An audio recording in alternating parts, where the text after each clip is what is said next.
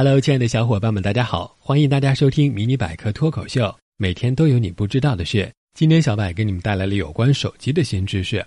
手机这个小东西，相信大家都不陌生。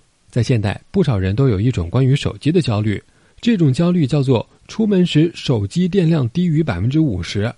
每当电量低于百分之五十，不少人都会慌慌忙忙地寻找充电器或充电宝，仿佛没了电量，离了手机就没有灵魂一样。但为什么离开手机就焦虑呢？和小白一起来看看吧。走在街上，随处都可见到低头族。这些低头族或戴着耳机摇头晃脑，或手指飞动，像在处理国家大事。乍一看上去，每个人都很忙，但事实上，这些人多半是在玩游戏、闲聊、看八卦。手机的便利性给人们提供了无限的娱乐，也让人们与社会热点紧密相连起来。心理学家认为，人们能在手机上获得效能感、自主性和归属感。如果离开手机，人们会不由自主地焦虑起来。在过去，分离焦虑多半是出现在儿童与父母上，但现在越来越多的分离焦虑出现在人与手机上。科学家想要了解手机对人心理的影响，于是他们做了许多实验。英国埃塞克斯大学的研究人员做了一个关于手机在场现象的研究。他们通过这个研究发现，若是有两人在聚会聊天时，手机在场，很可能影响到人们的人际关系。而研究结果在日常生活中也并非无例可循。对比起上世纪九十年代无手机的约会与现代的约会而言，人们在有手机的情况下，注意力总会不经意的偏离。那么，为什么人们会出现手机在场的现象呢？一九六五年，美国心理学家扎荣茨的一个发现可以解释这个原因。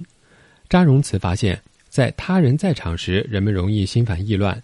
比如说，有人看着你背诵诗词时。你可能会紧张、焦虑的忘词，而在约会谈重要事件时，人们的心绪波动，正是因为手机扮演了他人的角色，对我们造成了一种干扰，让我们不自觉地被分散了注意力。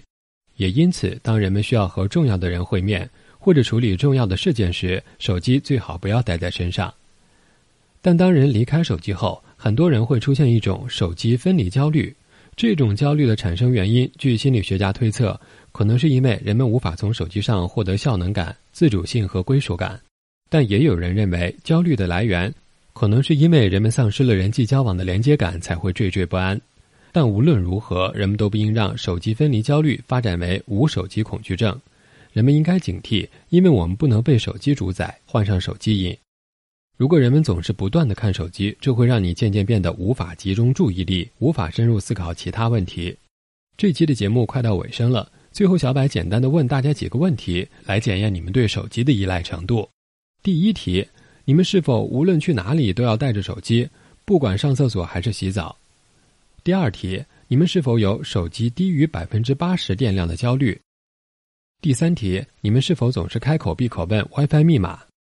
第四题，你们是否总习惯每隔五分钟刷下手机，甚至开会聚会也会忍不住刷手机？如果以上四条全中，小柏劝大家真的需要放下手机，提高注意力了。